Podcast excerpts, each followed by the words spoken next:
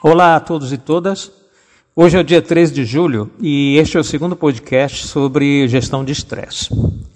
No mês de maio, fizemos uma pesquisa online com nossos clientes e parceiros, perguntando quais desses temas preferem para os podcasts de maio e junho de 2021.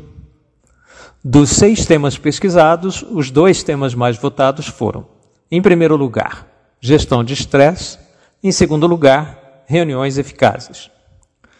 Por ser um tema muito rico e que requer profundidade, falaremos do tema gestão de estresse ao longo de quatro episódios.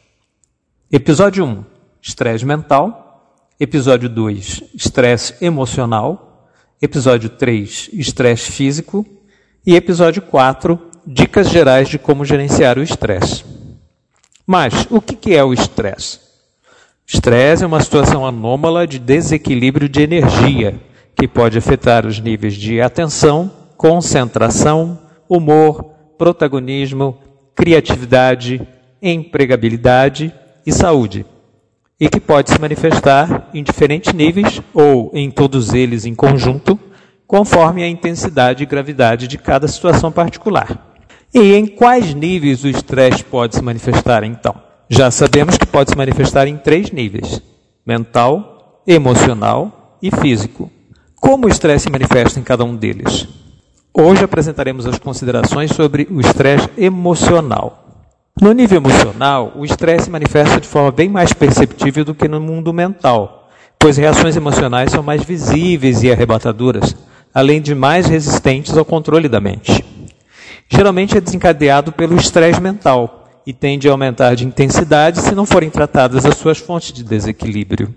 Diferentemente do nível mental, racional, lógico e mais controlável, o estresse emocional materializa pensamentos autodepreciativos ou externamente rancorosos sob a forma de alterações comportamentais e descontrole de humor ou de tônus muscular energético, desde as menos dolorosas, como mágoa, tristeza, impaciência, irritabilidade e ansiedade, até as mais patológicas, como morbidez, ódio, desejo de vingança ou depressão. Os resultados do estresse emocional são potencialmente mais perigosos do que os do estresse mental, tanto para a própria pessoa como para os que com ela convivem ou trabalham.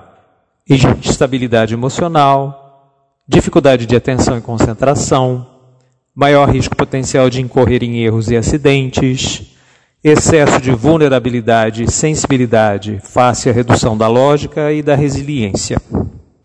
Em casos mais graves, podemos verificar manifestações emocionais bastante críticas, como agressividade, verbal e física, estafa, burnout, ou neurastenia, nervous breakdown, síndrome do pânico e autopunições de graus variados, desde a automutilação ao risco de suicídio, por exemplo apenas para citar alguns dos temas mais conhecidos e mais frequentemente divulgados na mídia em geral.